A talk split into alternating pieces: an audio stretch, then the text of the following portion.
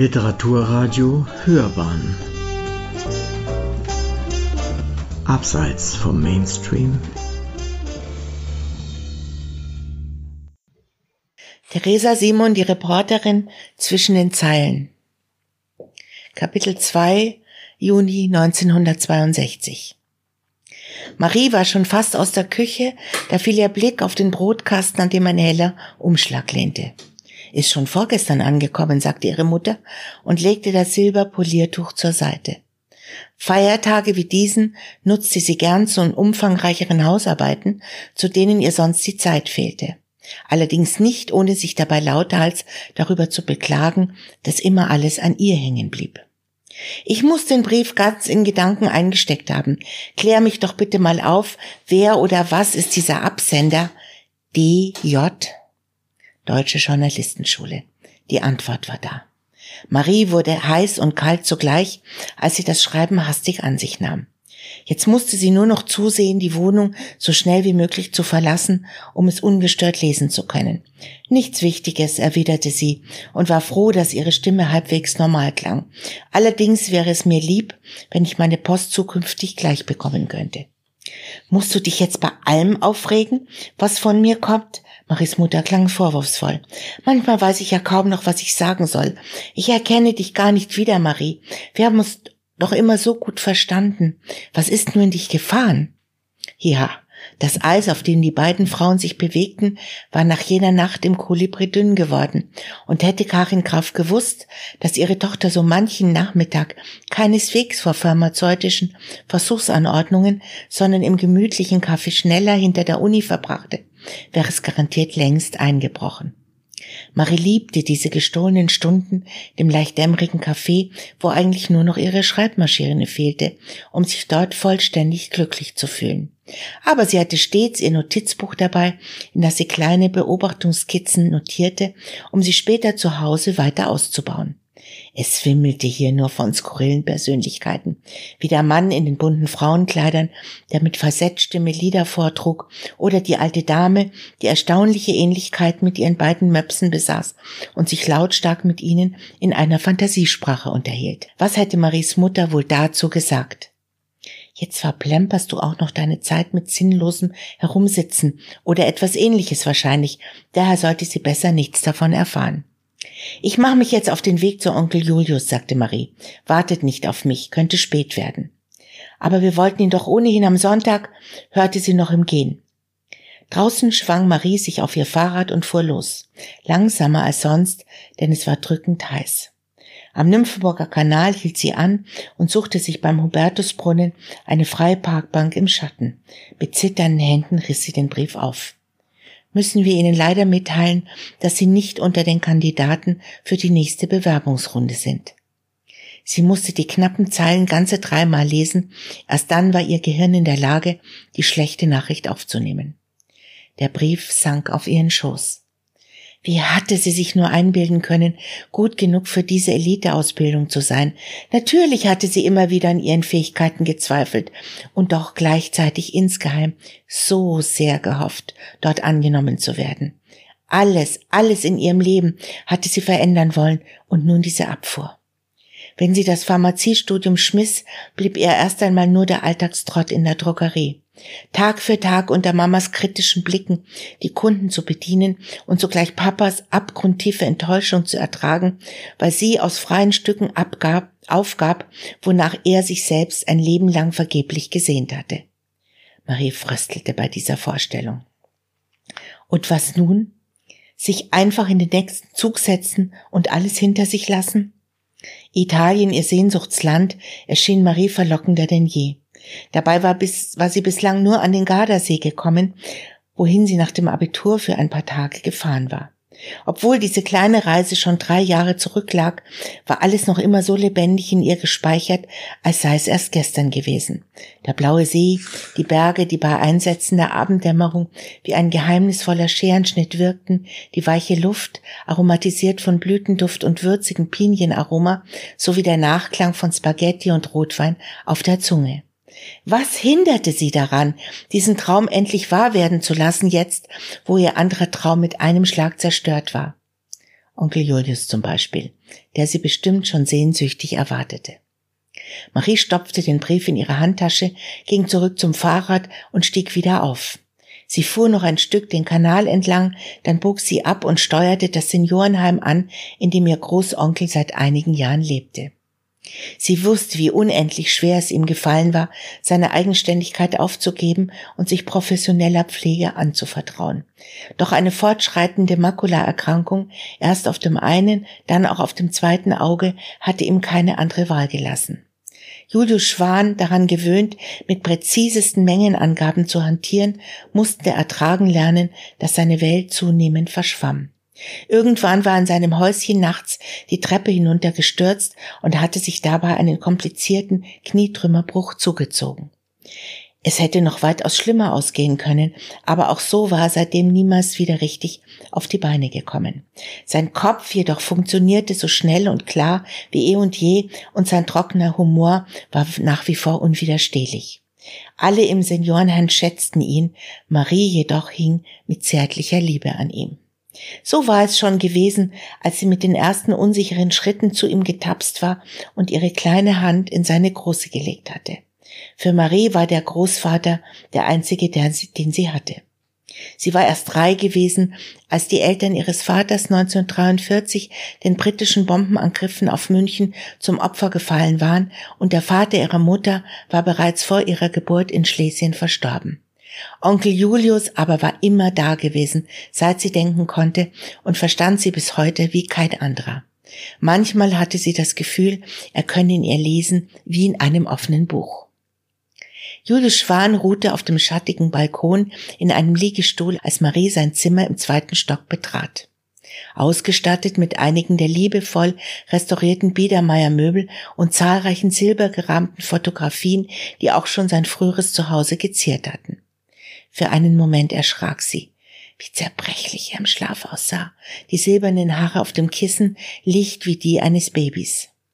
Der alte Mann schlug die Augen auf, als sie zu ihm trat. Sie war nicht mehr leuchtend blau wie früher, sondern inzwischen weißlich verwaschen. Du riechst aber gut, Malu, sagte er schnuppernd, wie ein warmer Sommertag. Und wie schön dein Kleid knistert. Rot ist es richtig. So viel kann ich gerade noch erkennen. Malu, der Name, der nur ihnen beiden gehörte. Marie liebte es, wenn er sie so nannte. Wie geht es dir? erkundigte sie sich, froh darüber, wie fest ihre Stimme klang. Und natürlich hast du es richtig erkannt. Ich bin heute ganz in Rot. Wie soll es einem alten Knochen wie mir schon gehen? Sehen kann ich kaum noch was, laufen wird zunehmend zum Problem, nur die Nase ist noch halbwegs zu gebrauchen und zum Glück meine Ohren. Komischerweise wachsen die immer weiter. Keine Ahnung, wohin das noch führen wird. Vielleicht findest du eines Tages statt meiner einen Elefanten im Zimmer. Er grinste verschmitzt, wurde jedoch schnell wieder ernst. Was ist los, meine Kleine? Ich höre doch ganz genau, dass dich etwas bedrückt. Lass uns zusammen einen schönen Tee trinken und dabei erzählst du mir, was es ist. Marie holte die Teekanne, die schon im Zimmer bereit stand, und füllte zwei Tassen. Kuchen? fragte sie, während sie sich einen Klappstuhl heranzog, aber immer. Agnes, die treue Seele, war so lieb, mir gestern ihren herrlichen, selbstgebackenen Nusszopf vorbeizubringen. Steht drinnen zugedeckt auf der Kommode. Was täte ich nur ohne sie? Marie schnitt vor dem Kuchen ab, dabei fiel ihr Blick auf die Fotos im Silberrahmen, die sie immer wieder gern betrachtete. Mama und Papa als Hochzeitspaar, ein süßes Babyfoto von ihr, drei junge Männer in Seglerkluft, Onkel Julius mit seinen Cousins Franz und Gustl, der eine dunkel, der andere blond. Wie jung er damals gewesen war. Ein hübscher Mann mit einer kecken Himmelfahrtsnase. Jetzt war er alt und auf ihre Hilfe angewiesen. Marie brachte ihm das Gewünschte, Julius kostete zunächst und verzehrte danach zwei Stücke mit sichtlichem Genuss, wenn sie ihres auf dem Teller nur zerkrümelte. Anschließend lehnte Julius sich mit einem behaglichen Seufzer zurück. Und jetzt raus damit. Was liegt dir auf der Seele? Jetzt kamen die Tränen doch obwohl Marie sich felsenfest vorgenommen hatte, nicht zu weinen. Sie wollen mich nicht, sagte sie schluchzend. Die Journalistenschule, an der ich mich beworben habe, hat abgesagt. Ich fühle mich so, so. Dann probierst du es eben im nächsten Jahr noch einmal, erwiderte Julius aufmunternd. So mancher berühmte Schauspieler musste sich x-mal bewerben, bis ihn eine Schule angenommen hat, und heute kennt ihn ganz Deutschland. Das ist doch kein Beinbruch. Er tätschelte zärtlich ihre Hand. Bei jedem Versuch lernt man etwas dazu. Ich will aber nicht zur Bühne. Weiß ich doch. War ja nur ein Beispiel dafür, dass man niemals gleich aufgeben sollte. Aber so lange halte ich's nicht mehr aus, verstehst du? Ja, ich weiß, die Droge Drogerie war dein Leben und bei Mama und Papa ist es nicht anders. Aber ich fühle mich zwischen Vollwaschmitteln, Damenbinden, Pinzetten und Klosterfrau Melissengeist einfach nur eingesperrt. Ich könnte schreien, wenn eine Kundin mich nach Fleckenmitteln fragt oder ich ihr teure Faltencremes empfehlen soll. Und wenn dann auch noch diese verklemmten Pickleboys auftauchen, unsere treuesten Kunden, unterbrach er sie, mache ich die mir bloß nicht madig. Mach ich doch gar nicht. Meinetwegen sollen die bis zum Kinn in deiner Goldtinktur baden. Aber ich gehe dabei ein, Onkel Julius. Und das mit der Pharmazie ist erst recht nichts für mich. Ich war zur Schulzeit nicht einmal schlecht in Physik und Chemie, aber inzwischen verstehe ich in den Vorlesungen nur noch Bahnhof. Im, Le Im Labor bin ich sowas von tollpatschig. Du solltest mich nur mal sehen. Eine einzige Katastrophe, weil meine Gedanken nämlich ständig abschweifen. Sie schlug mit der Hand auf die Schullehne. Journalistin möchte ich werden und nichts anderes, verdammt nochmal. Er musterte sie schweigend. Wenn du so energisch wirst, erinnerst du mich an deine Mutter in jungen Jahren. Weißt du das, sagte er dann. Karin hat ihr Lebens damals auch ganz fest in die eigenen Hände genommen. Da war sie kaum älter als du heute. Mama, die ist doch ganz anders als ich, protestierte Marie. Schon rein äußerlich und dann auch vom Charakter her. Sie brach ab. Wir beide haben in letzter Zeit ganz schön oft Zoff, räumte sie ein. Sie will einfach nicht wahrhaben, dass ich erwachsen werde. Und wenn ich noch weiter unter ihren Fittichen bleibe, wird sich das so schnell auch nicht ändern. Am liebsten würde sie mir noch Pausenbrote für die Uni schmieren. Dabei will ich doch gar nicht mehr studieren. Dann hör auf, wenn das Studium dir so wenig bringt. Wie du sagst, Lebenszeit ist viel zu kostbar, um sie zu vergeuden. Einfach so? Einfach so. Manchmal muss sich eine Tür erst ganz schließen, bevor sich eine neue auftun kann. Wovor hast du Angst, Malu? In München gibt es doch genug Zeitungen, bei denen du dich um ein Volontariat bewerben kannst. Eine Drogistin, die unbedingt zur Presse will, ist das nicht unfassbar lächerlich? Ganz und gar nicht. Du bist klug, liebst Sprache und kannst wunderbar formulieren. Außerdem strebst du ja sicherlich nicht sofort den Chefredakteursessel an, oder? Natürlich nicht, aber kein Aber, sondern los. Niemals zuvor hatte Marie grünere Augen gesehen. Sie beherrschten das schmale Gesicht der jungen Schauspielerin und passten vorzüglich zu deren dunklen Locken und dem makellosen Porzellanteint. Vera Tschechowa war das, was man eine Schönheit nannte, real noch viel mehr als auf den Fotos, die Marie von ihr kannte. Sammy schien das auch so zu sehen. Sichtlich angetan wuselte er mit seiner Kamera um den Tisch herum, um sie in möglichst günstiger Position aufzunehmen. Hören Sie sofort auf damit. Sie machen mich ja ganz nervös. Die eben noch sanfte Stimme klang plötzlich rauer. Als ob ich irgendein beliebiges Objekt wäre, nur weil ich beruflich vor der Kamera stehe. Wir wollten uns zum Reden treffen, so war es ausgemacht. Ich will nicht ständig nur auf mein Aussehen reduziert werden. Und, wir, und Sie wissen, dass meine Zeit knapp ist. Zu Hause wartet Nikolaus auf mich, der einzige Mensch, bei dem ich niemals zu spät kommen werde. Tut mir leid, gnädige Frau, sagte Bartol galant, aber ich muss einräumen, dass ich meinen alten Freund verstehen kann. Wann bekommt ein Fotograf schon etwas derartig Bezauberndes wie Sie vor die Linse? Er hat sich hinreißen lassen. Verzeihen Sie ihm bitte. Sie Schmeichler, sagte Vera Tschechowa scheinbar herablassend, doch um ihre Lippen spielte ein winziges Lächeln. Ich niemals, versicherte Bartol. Aber natürlich werden wir reden, dazu haben wir uns ja getroffen. Und Ihren Zeitplan halten wir selbstredend ein. Darf ich Ihnen etwas von der Speisekarte empfehlen? Sie nickte. Kosakenspieß mit Juwetschreis mag in ihren Ohren vielleicht banal klingen, aber die ist aber die Empfehlung des Hauses und die meinige ebenfalls. Na gut, dann gern. Dazu passt vorzüglich ein trockener Rosé. Ich trinke tagsüber nicht, unterbrach ihn Vera Tschechowa. Genau genommen trinke ich gar kein Alkohol. Zu viele unliebsame Beispiele in meiner Familie, die Russen, Sie verstehen. Marie grinste heimlich in sich hinein. Einen größeren Gefallen hätte die Schauspielerin dem Baron gar nicht erweisen können, denn so musste auch er notgedrungen nüchtern bleiben, obwohl er Marie bereits auf dem Weg ins Lokal von den edlen Tropfen im Milan vorgeschwärmt hatte. Bartoy ließ sich seine Enttäuschung nicht anmerken. Er bestellte dreimal die Empfehlung des Hauses, für die auch Marie sich entschieden hatte, dazu Mineralwasser und eine Karaffe Orangensaft. Sie wissen schon, wie immer. Nachdem die Getränke serviert worden waren, schickte er Sammy kurzerhand weg. Komm wieder in einer guten Stunde, sagte er, oder noch besser in anderthalb, dann bekommst du deine Bilder.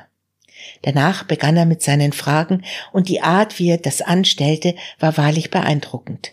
Er gab der jungen Schauspielerin ein väterliches Gefühl der Sicherheit, ließ sie in Ruhe ausreden, setzte nach, wenn sie bei einem Thema abbrach, nötigte sich, sie aber nicht zu antworten, die sie offensichtlich nicht geben wollte.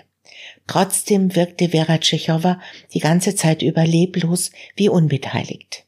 Kurz hatten sie ihre Großmutter Olga gestreift, ein Stummfilmstar der 20er Jahre, bevor sie im Kassenerfolg Die drei von der Tankstelle auch im Tonfilm berühmt geworden war. Dass meine Großmutter auch unter den Nazis erfolgreich war und vielen Männern jener Zeit den Kopf verdreht hat, nehmen manche Leute ihr bis heute übel, sagte Vera Tschechowa. Dabei war sie bei weitem nicht die einzige Diva, die im Dritten Reich gedreht hat.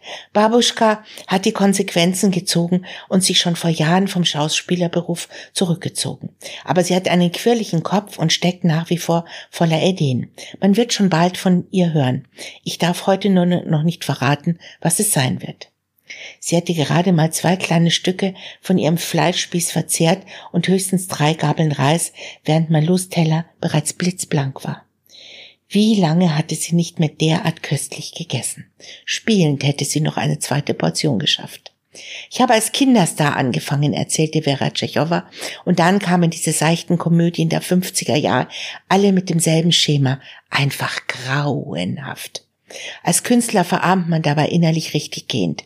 Und wenn man dann als Teenager sich aus Versehen ein paar Mal mit einem berühmten Sänger zeigt, wird man sofort als Flittchen deklariert, so schnell geht das in diesem Land. Elvis Presley muss aktuell schwer um Popularität ringen. Sie dagegen haben ganz neue Wege beschritten, erwiderte Bartoy, der sein Essen ebenfalls kaum angerührt hatte. Von dem Orangensaft dagegen war nur noch ein winziger Rest übrig und die Wangen des Barons hatten sich stark gerötet. Filmband und Gold als beste Hauptdarstellerin für das Brot der frühen Jahre, das ist doch etwas, auf das Sie sehr stolz sein können. Vera Tschechowas ebenmäßiges Gesicht wirkte plötzlich wie verklärt. Weg vom konfektionierten Mittelmaß, sagte sie träumerisch, hin zu raffinierten Bildkompositionen, rasanten Schwenks und temporeichen Montagen. Die Franzosen machen es uns gerade in ihrer Nouvelle Vague vor. Ich bete zu allen Filmgöttern, dass auch wir Deutschen den Mut dazu haben werden. Das sagt die Nachfahrin von Anno Anton Tschechow, kommentierte Bartol schmunzelnd. Nein, das sagt eine Frau, die sich wünscht, dass ihr Sohn eines Tages stolz auf seine Mutter sein wird. Er heißt Nikolas, warf Marie ein. Ja, so heißt er und ist das wundervollste kleine Wesen, das je gelebt hat. Vera Tschechowa begann in ihrer Tasche zu kramen, zog ein schmales Album heraus und schob es ihr rüber. Er hat gerade erst gehen gelernt und bin, beginnt gereizt zu tanzen, wenn er Musik hört. Sehen Sie selbst. Hinreißend, bestätigte Marie beim Betrachten der Fotos. So ein süßer Knopf. Sein Vater hat leider nicht den Mut gehabt, sich zu uns zu bekennen. Ängstliches Mittelmaß auch da, obwohl er um einiges älter und welterfahrener ist als ich. Was soll man da machen? Dass er bereits gebunden ist, wusste er aber, bevor unsere Beziehung begann. Aber wir kämpfen uns schon durch, mein Kleiner und ich. Sie sprechen von Ihrem Schauspielerkollegen Hartmut Reck, erkundigte sich Bartoy. So ist es. Und das können Sie gerne schreiben, dass seine Liebe nur ein Strohfeuer und nicht stark genug für uns war. Soll seine Frau ihm ruhig die Augen auskratzen, wenn sie das liest. Nichts anderes hat dieser Schuft verdient. Aus der edlen Schönheit war ihm nur eine wütende Wildkatze geworden. Bartoys unbestimmte Geste verriet alles und nichts. Inzwischen hatte Sammy mit seiner Kamera dezent wieder das Lokal betreten. Ja, jetzt bin ich bereit für eure Fotos, sagte Vera. Aber ich will einen lebendigen Menschen darauf sehen, kein Marmorporträt, also strengen Sie sich gefälligst an. Sammy begann seine Bilder zu schießen, nahm sie von allen Seiten auf und man konnte spüren, wie sie beide dabei immer mehr in Fahrt gerieten.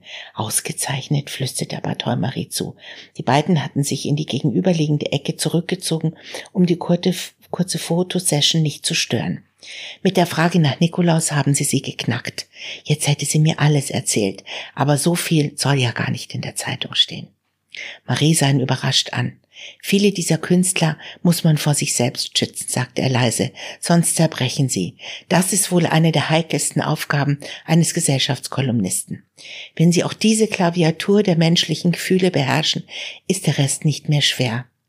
Diskretion, Diskretion und noch einmal Diskretion, so lautet mein Credo. Andere Kollegen mögen es anders halten und die Verkaufszahlen explodieren lassen, doch ich kann und will nicht aus meiner Haut. Er nuschelte leicht und wirkte plötzlich erschöpft. Ich schreibe meinen Text zu Hause. Sagen Sie im Verlag Bescheid, dass er für die morgige Ausgabe steht. Marie sah ihm nach, als sie sich schließlich vor dem Milan voneinander trennten. Sammy ging an seiner Seite und nach ein paar Schritten reichte der Fotograf Bartoy den Arm, weil der Baron nicht mehr ganz sicher ging. Der Grund dafür offenbarte sich Marie, als sie noch einmal ins Lokal zurückkehrte, weil sie ihren Schal vergessen hatte.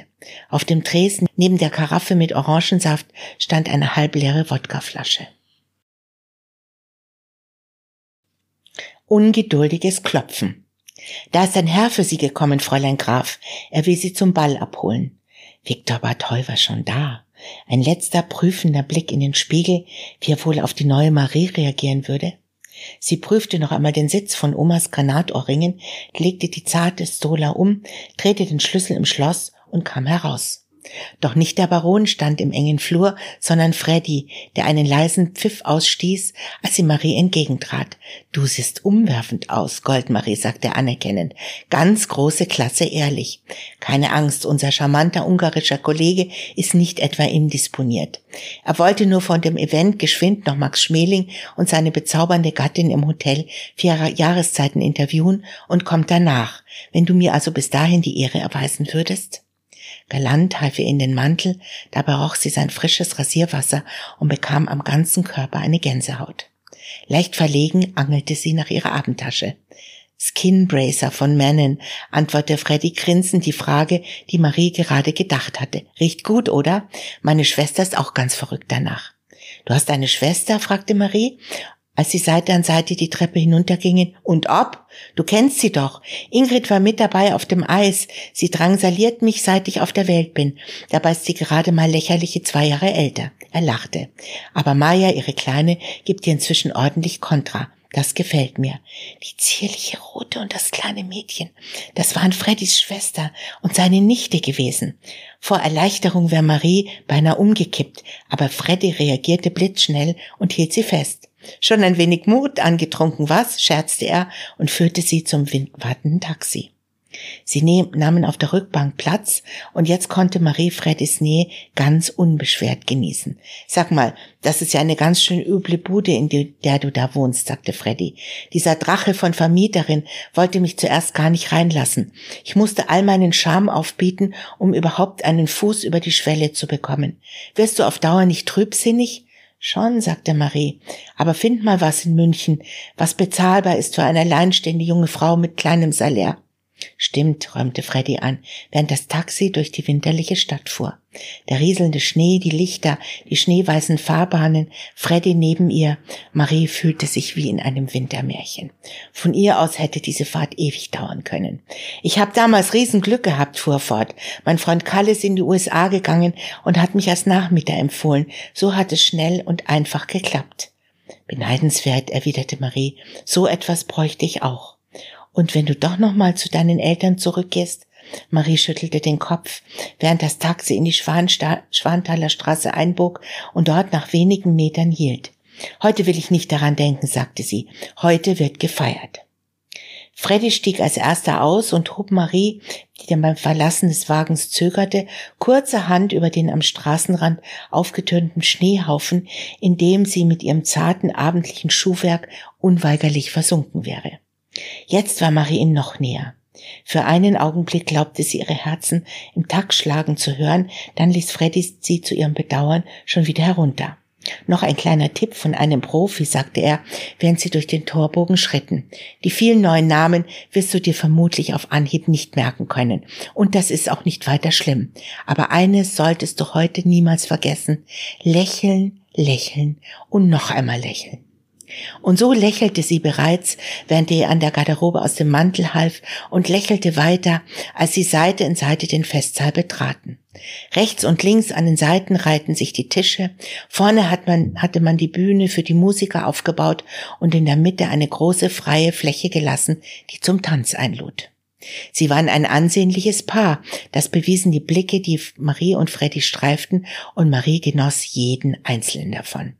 Freddy sah aber auch zu gut aus in seinem Smoking, den er sich beim Kostümverleih besorgt hatte, wie er grinsend zugetraut hatte. Dass ihr goldenes Abendkleid ein Hingucker war, erkannte Marie daran, wie eilig manche Damen ihre Begleiter an ihren vorbeischleusten. Der Tisch für den Tag begann sich, befand sich ziemlich nah der Max Greger Band, die zur Einstimmung beschwingte Songs von Glenn Miller und George Gershwin spielte. Ganz schön laut, rief Marie Freddy zu, nachdem sie Platz genommen hatten. Dafür mitten im Geschehen. Schau dich doch bloß mal um, Promis über Promis. Während die Getränke serviert wurden, Sekt für sie, ein kühles Bier für ihn, folgte Marie seiner Aufforderung. Viele der Gesichter kannte sie von der Filmleinwand, aus dem Fernsehen oder der Zeitung. Da drüben scherzte Marianne Koch mit ihrem Ehemann, Oberbürgermeister Hans-Jochen Vogel und seine Frau waren anwesend, sowie Toni Seiler, der schwarze Blitz vom Kitz, Christel Sembach-Krone, die Zirkusdirektorin, Sabine Sinjen, Heidelinde Weiß und Doris Kunstmann, drei vielversprechende Jungschauspielerinnen, der Eiskunstläufer Manfred Schnelldorfer, Ministerpräsident Alfons Goppel und viele, viele andere. Darf ich bitten? Die Band spielte gerade Cha-Cha-Cha und Marie folgte nur zugern Freddys Aufforderung. An die Schritte an der Tanzschule konnte sie sich zum Glück noch erinnern. Nach wenigen Takten war sie wieder drin und es machte Spaß, sich zur Musik zu wiegen. Dass als nächstes ein langsamer Walzer folgte, machte Marie gar nichts aus. Im Gegenteil. Jetzt konnte sie die Nähe zu Freddy ganz unverhohlen genießen und schon bald kam es ihr vor, als würde sie ein wenig schweben. Sie schloss die Augen, um diese kostbaren Momente festzuhalten, als sie plötzlich Bartholds Stimme vernahm. Danke, lieber Kollege Kränkel, sagte er. Sie waren, wie ich sehe, ein fantastischer Statthalter. Aber ab jetzt gehört Fräulein Graf mir. Der Baron sah aus, sei er schon im Smoking zur Welt gekommen. Elegant, souverän, jeder Zentimeter ein Gentleman. Sammy dagegen, der ihm wie ein Schatten mit seiner Kamera folgte, wirkte selbst im dunklen Anzug leicht abgerissen. Batoy nahm Maries Hand und drehte sie langsam einmal um die eigene Achse. Formidable, lobte, lobte er, die reinste Augenweide, aber ich hatte ehrlich gesagt auch nichts anderes erwartet. Während Freddy an den Tisch zurückkehrte, tanzte Batoy mit Marie die nächsten beiden Musikstücke. Alle im Saal schienen ihn zu kennen, lächeln, nicken und ein paar Worte flogen ihm zu. Wir drehen ein wenig später zusammen noch die ganz große Tour, sagte er zu Marie. Aber erst einmal sollen Sie ruhig neugierig werden, was für eine bezaubernde Begleitung ich da im Arm halte. Ihr Töchterchen, Herr Baron, rief ihnen Alfons Goppel zu, der sich mit ihnen, mit seiner Frau auf dem Parkett redlich abmühte. Ich gratuliere. Das ist meine junge Kollegin Marie Graf, Herr Ministerpräsident, erwiderte Barthol. Sie wird mich in der nächsten Zeit innerhalb und außerhalb der Redaktion unterstützen. Ja, Journalist müsste man sein. Das Ehepaar Goppel walzte schwerfällig weiter. Der merkt sie sich und das ist schon mal gut für künftige Interviews. Bartoy wirkte zufrieden. Manchmal wollen nämlich auch Politiker prominent sein. Das können dann ein wenig heikliche, heikle Momente werden. Die Musik endete und sie kehrten an den Tisch zurück. Ernst Müller-Meiningen Junior, der Vorsitzende des Deutschen und Bayerischen Journalistenverbands, ergriff das Wort und begrüßte die anwesenden Gäste. Sein Ruf war legendär. Was sie überraschte, war der feine Humor, der in seiner kurzen, sehr prägnanten Rede mitschwing, in der er die demokratische Pressefreiheit beschwor. Es folgte ein Auftritt der Clowns vom Zirkus Krone, die auf ihren Blechinstrumenten den anwesenden Journalisten symbolisch den Marsch bliesen. Danach begann erneut die Max Greger Band zu spielen. Wir starten jetzt unsere Runde, forderte Barthol sie auf. Keine Angst, Sie müssen sich heute nicht gleich alle Namen und Gesichter merken. Bei den besonders wichtigen berühre ich leicht Ihren Arm, die anderen lassen Sie innerlich am besten durchlaufen. In wie viele Gesichter Marie gelächelt, wie viele Hände sie geschüttelt, wie oft sie ihren Namen wiederholt hatte, weil der Sound der Band recht durchdringend war, hätte sie Stunden später nicht mehr genau sagen können. Ihr Mund fühlte sich starr an vom Dauerlächeln und ihrem Kopf flogen unzählige Namen durcheinander wie ein aufgescheuchter Vogelschwarm. Doch ihr Mentor schien zufrieden. Die Society hat sie wahrgenommen, sagte er, während sie sich mit einem Glas Sekt erfrischen. Genau das wollten wir erreichen, aber das ist natürlich erst der Anfang. Die Prominenten müssen Vertrauen zu ihnen fassen. Nur so läuft unser Job. Bisher sind der Presseball und Marie Graf jedenfalls ein voller Erfolg. Und falls Sie Lust haben sollten zu tanzen, hatte sie. Aber wo war Freddy?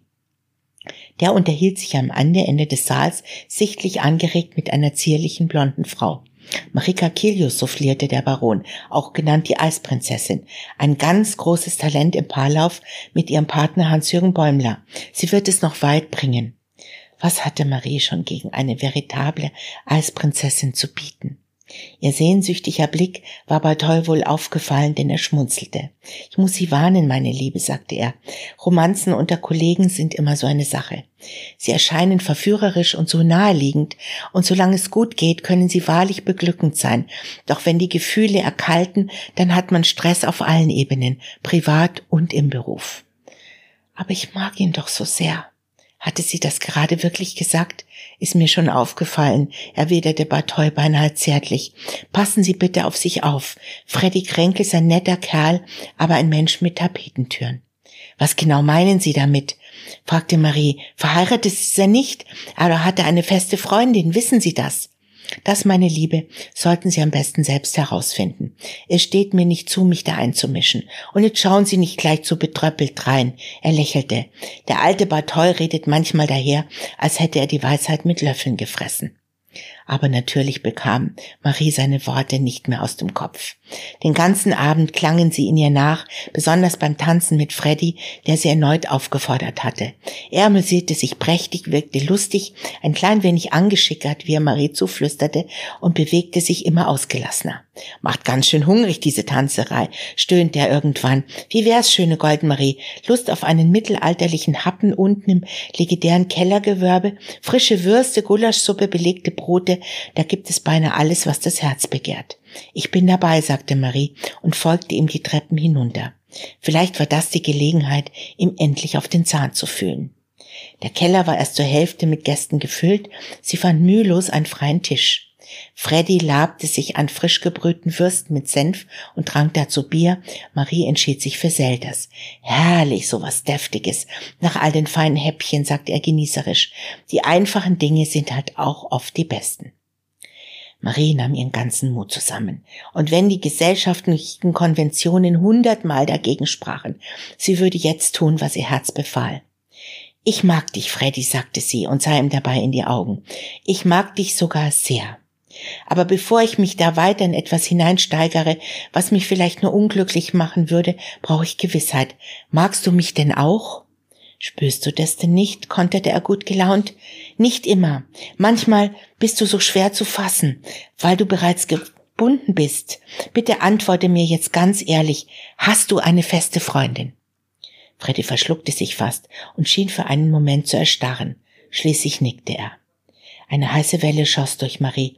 Hatte sie sich gerade unsterblich blamiert, selbst wenn, sie musste es wissen. Schon lange? Ihre Stimme war plötzlich ganz dünn. Es werden jetzt bald drei Jahre, kommt mir aber sehr viel kürzer vor. Wir passen zusammen, als seien wir füreinander gemacht. Es tut mir leid, wenn ich dich damit verletze, Marie, aber du wolltest ja die Wahrheit hören. Alles gut, ja, genau, das wollte ich. Sie schwiegen beide. Eine letzte Frage noch, Freddy, nahm Marie schließlich einen neuerlichen Anlauf. So schwer es ihr auch fiel. Wie heißt sie? Bruno, erwiderte Freddy mit einem Lächeln, das leicht verlegen begann, dann jedoch schnell breit und strahlend wurde. Er heißt Bruno.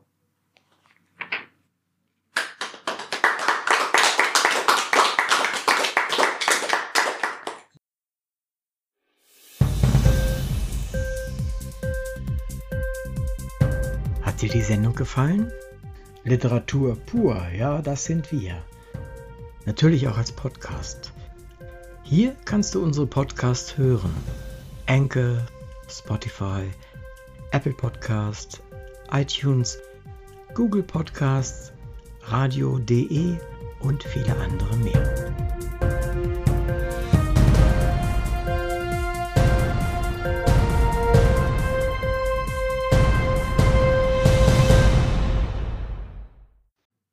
Willkommen, liebe Gäste, hier in unserem Außenstudio in Schwabing und wo immer Sie diesen Podcast gerade hören, bei einer neuen Folge der Sendung Hörbahn on Stage. Ich bin Uwe Kulnig vom Literaturradio Hörbahn und mein heutiger Gast ist Brigitte Riebe, auch bekannt unter Therese Simon. Es geht um ihr Buch Die Reporterin, und zwar den ersten Teil, der heißt Zwischen den Zeilen. Wir haben gerade etwas daraus hören dürfen, und es ist nicht zu übersehen, dass auch diese Dilogie wieder auf dem besten Weg ist, an die Vorgängererfolge anzuknüpfen. Lasst uns gemeinsam ins Buch und damit in ein Schicksal hineinschauen. Wir werden erfahren, warum es wieder so erfolgreich wie deine früheren Bücher geworden ist. Auch über dich möchten unsere Hörenden erfahren, wer das ist, die diese Bücher ersinnt und mit Leben füllt. Ich bin sicher, wir werden viel Neues und Interessantes erfahren. Liebe Brigitte, ich begrüße dich ganz herzlich zu unserer 152. Sendung ja. Hörbar on Stage. Ich freue mich sehr, dass du zu uns nach Schwabing gekommen bist und in dieser Sendung teilnimmst. Ich freue mich auch sehr, dass ich hier sein darf. Ich hatte es gar nicht weit, weil ich lebe ja auch in Schwabing. Heute ist ja Internationaler Tag der Pressefreiheit. Mhm. Und äh, das passt ja eigentlich zu dem Thema Reporterin sehr gut, auch wenn es eine Gesellschaftsreporterin ist oder werden soll oder werden möchte. Nichtsdestotrotz ist ja die Pressefreiheit ein wichtiger Punkt. Was fällt dir als erstes dazu ein zu diesem Tag? Mut. Mut fällt mir als erstes dazu ein. Ehrlichkeit und, ähm, und Freiheit eigentlich. Denn nur mit Pressefreiheit können wir eigentlich erfahren, was in der Welt passiert und können wir uns auch eine Meinung bilden über das, was in der Welt passiert. Mhm. Also wir sind damit aufgewachsen. Ich habe mit zwölf schon angefangen, die Süddeutsche zu lesen. habe ich bestimmt nicht alles verstanden, aber die gab es bei uns zu Hause und das war ganz selbstverständlich und das hat eigentlich meine ganze Jugend geprägt und ich bin bis heute noch Abonnent. Mhm. Und äh, macht dir diese Konzentration der Presse, die immer stärker wird, macht sie dir Sorgen oder ist das etwas, was wir vernachlässigen können? Ich finde es schon, ich finde es schon bedenklich, dass es immer mehr konzentriert und ich finde, also eine Zeitung reicht nicht. Wir haben auch noch die Taz abonniert und die Abendzeitung und die Zeit und die Welt. Also man braucht viele Zeitungen, um die um die Welt draußen zu verstehen. Mhm, mhm. Und die müssen auch erhalten bleiben und sollten Unbedingt. nicht alle in eine Hand kommen. Ne? Unbedingt. Und ich will sie auch auf Papier lesen. Ah ja, okay. Ich will sie nicht im Internet lesen. Ich will mhm. sie in der Hand haben, neben meiner Kaffeetasse. Ja. Da stehe ich, da bestehe ich drauf. Warum nicht? Wenn man das so kann, wenn man die Möglichkeit hat, warum nicht? Es gibt einen Liedermacher, dessen Namen ich vergessen habe. Der hat mal ein Lied gesungen, das den Refrain hatte und 70 Jahre Frieden, das hält kein Mensch nicht aus. Mhm. Äh, was fandst du anfangen mit diesem Satz? Also ich finde, man hält noch viel länger Frieden aus und ich bin ja aus der Generation, die eigentlich gehofft hat, dass ab jetzt immer Frieden herrscht. Also eigentlich Pazifistin von, vom, vom Herzen her. Ähm, alle Freunde, die ich hatte, haben verweigert bei der Bundeswehr.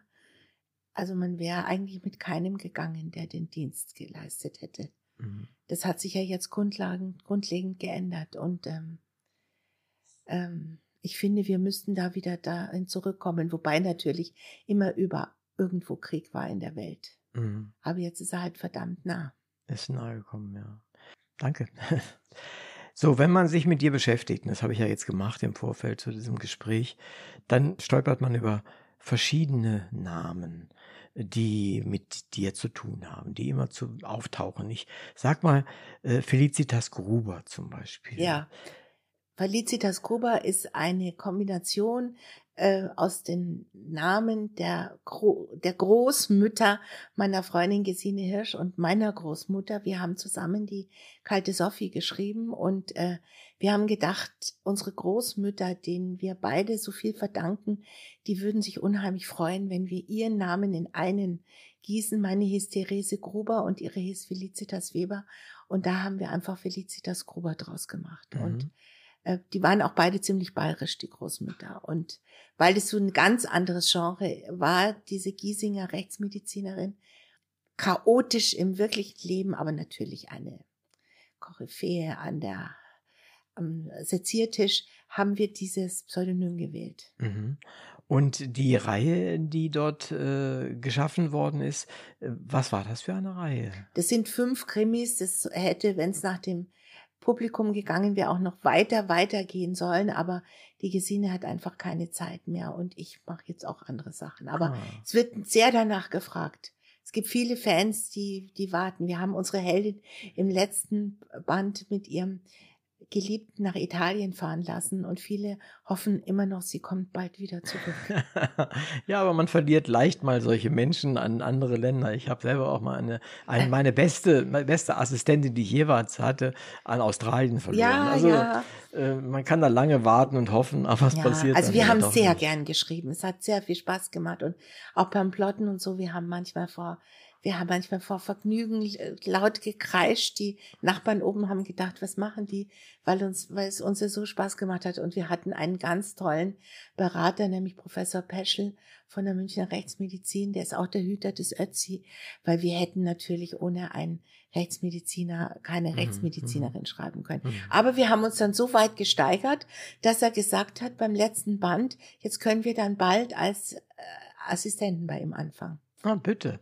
Äh, es ist ja so, dass offensichtlich dieses Genre läuft ja sehr gut. Das, ja. Dafür interessieren sich sehr, sehr viele Menschen.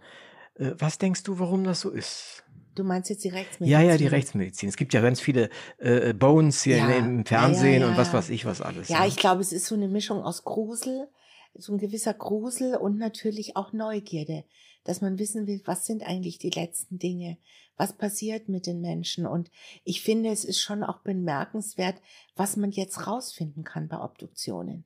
Ich meine, früher war man schon, was ja auch verboten, den menschlichen Körper mhm. zu obduzieren, aber zum Beispiel berühmte Maler, Michelangelo und so, haben es ja gemacht, weil sie gesagt haben, nur wenn sie wissen, wie es innen aussieht, können sie es auch außen richtig darstellen. Mhm. Und ähm, ja, und dann war ja schon, die, die Fingerabdrücke war ja schon ein unheimlicher Fortschritt in der, in der Kriminalistik. Und was die jetzt alles rausfinden können, das ist schon wahnsinnig faszinierend. Mhm. Nur, wo es noch schwierig ist, ist bei den Giften. Wenn du nicht weißt, wonach du suchen sollst, kann es sehr schwierig sein. Mhm. Also wir sind da quasi in der Rechtsmedizin ein- und ausgegangen. Und wir waren auch mal bei einer Obduktion dabei. Mhm. mhm. Das ist sicherlich äh, ein einschneidendes Erlebnis. Das muss ich wirklich sagen. Es war im Winter und ich bin dann nach Hause gekommen und habe an der Wohnungstür zu meinem Mann gesagt, ich ziehe mich jetzt ganz aus. Und dann hat er gesagt, mach nur. Und dann habe ich alles, was ich anhatte, habe ich sofort in die Waschmaschine gesteckt. Den Mantel habe ich zwei Tage auf dem Balkon gehangen und die Stiefel auch. Mhm. Also ich mhm. könnte es nicht. Mhm. Ja, es ist sicherlich Als schwierig. Beruf. Ja, es ist sicherlich schwierig äh, man, das, es kommt einem schon sehr nah, ne? Ja. Das Ganze. Naja. Ja, dann kommt gleich der nächste Name, Lara Stern. Ja, das war ganz am Anfang. Da habe ich also ähm, ich habe ja mit den historischen Romanen angefangen, mhm. aber sagen wir mal so, die Welt war ja, hat jetzt nicht so direkt auf eine Lektorin, die jetzt so einen dicken historischen Schmöker über Kreta geschrieben hat, ähm, nicht sofort gewartet. Und weil ich so ungeduldig auch bin, habe ich in der Zwischenzeit mit Krimis angefangen. Und da hatte ich mir die Heldin Sina Teufel ausgedacht mhm. und ähm, da habe ich dann eben auch acht Krimis geschrieben. Mhm.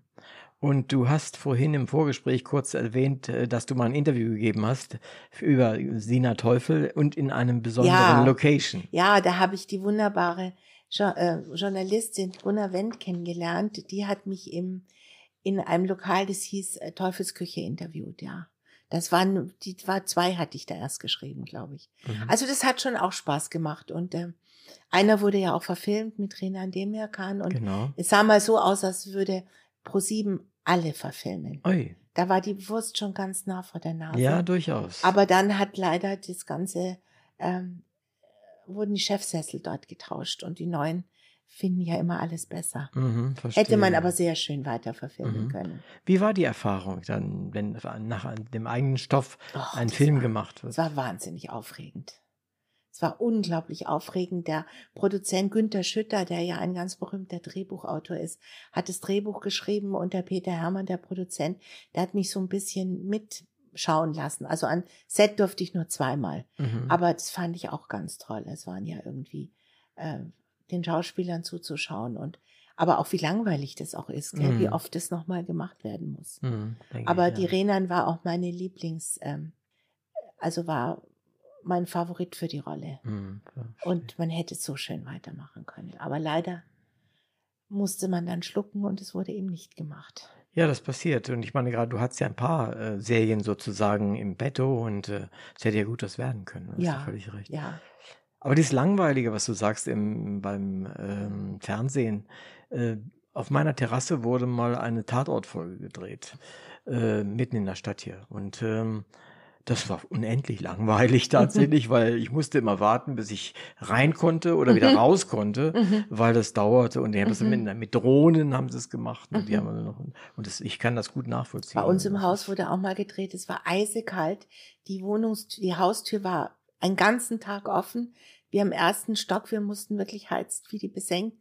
Und das war mit Katharina Böhm. Und als wir es dann gesehen haben, war es eine winzige Szene, Ja, ja. Wie, aus dem, wie sie aus dem Haus läuft und in das Auto steigt. Das war vielleicht, war vielleicht 30 Sekunden. Ja, ja. Und dafür haben die den ganzen Tag gedreht. Warst du denn zufrieden mit der Ja. Umsetzung? Hat mir gut gefallen. Ja. Und besonders Renan, ja, hat mir, hat mir, Rufus Beck hat noch mitgespielt, der Ah, hat's auch schön. toll gemacht und doch hat mir gut gefallen. Und seitdem bin ich eben mit Günter Schütter eng befreundet. Das Mhm. hat sich jetzt, ja, 20 Jahre her, mehr als 20 Jahre, hat sich also gehalten.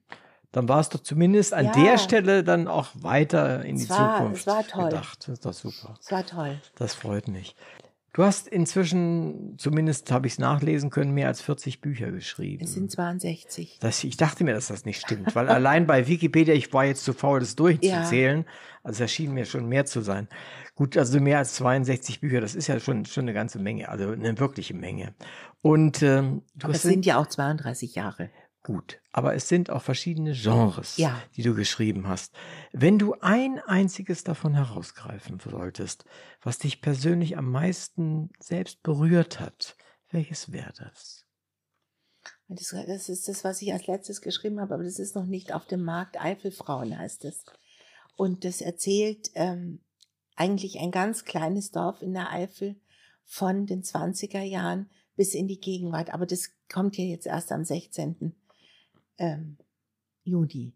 Aber von denen, die die die es schon gibt, Ja. habe ich doch ein absolutes Lieblingsbuch. Und zwar heißt es Die Hüterin der Quelle. Mhm. Und es spielt in Bamberg im 17. Jahrhundert und ist meine persönliche Hommage an die Rote Zora und ihre Bande. Ah ja. Als ich Kind war und Jugendlicher, gab es ja noch nicht diese vielen tollen Kinder- und Jugendlichenbücher, die es heute gibt.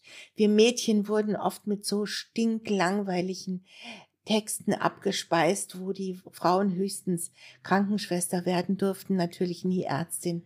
Und sie wurden immer, wie auch in Trotzkopf, sie wurden ja immer gebändigt und, und zur Vernunft gebracht. Und da stach doch die Rote Zora, wiewohl es aus den 30er Jahren stammt, raus, die einfach die Chefin einer Bande ist. Mhm. Und in meinem Roman ist es, gibt es auch eine Kinderbande, die in dem, in Bamberg lebt, Waisenkinder und zwei sind weggelaufen und die sich so ganz gut durchschlagen, bis dieser Wahnsinn mit den Hexenverfolgungen losgeht.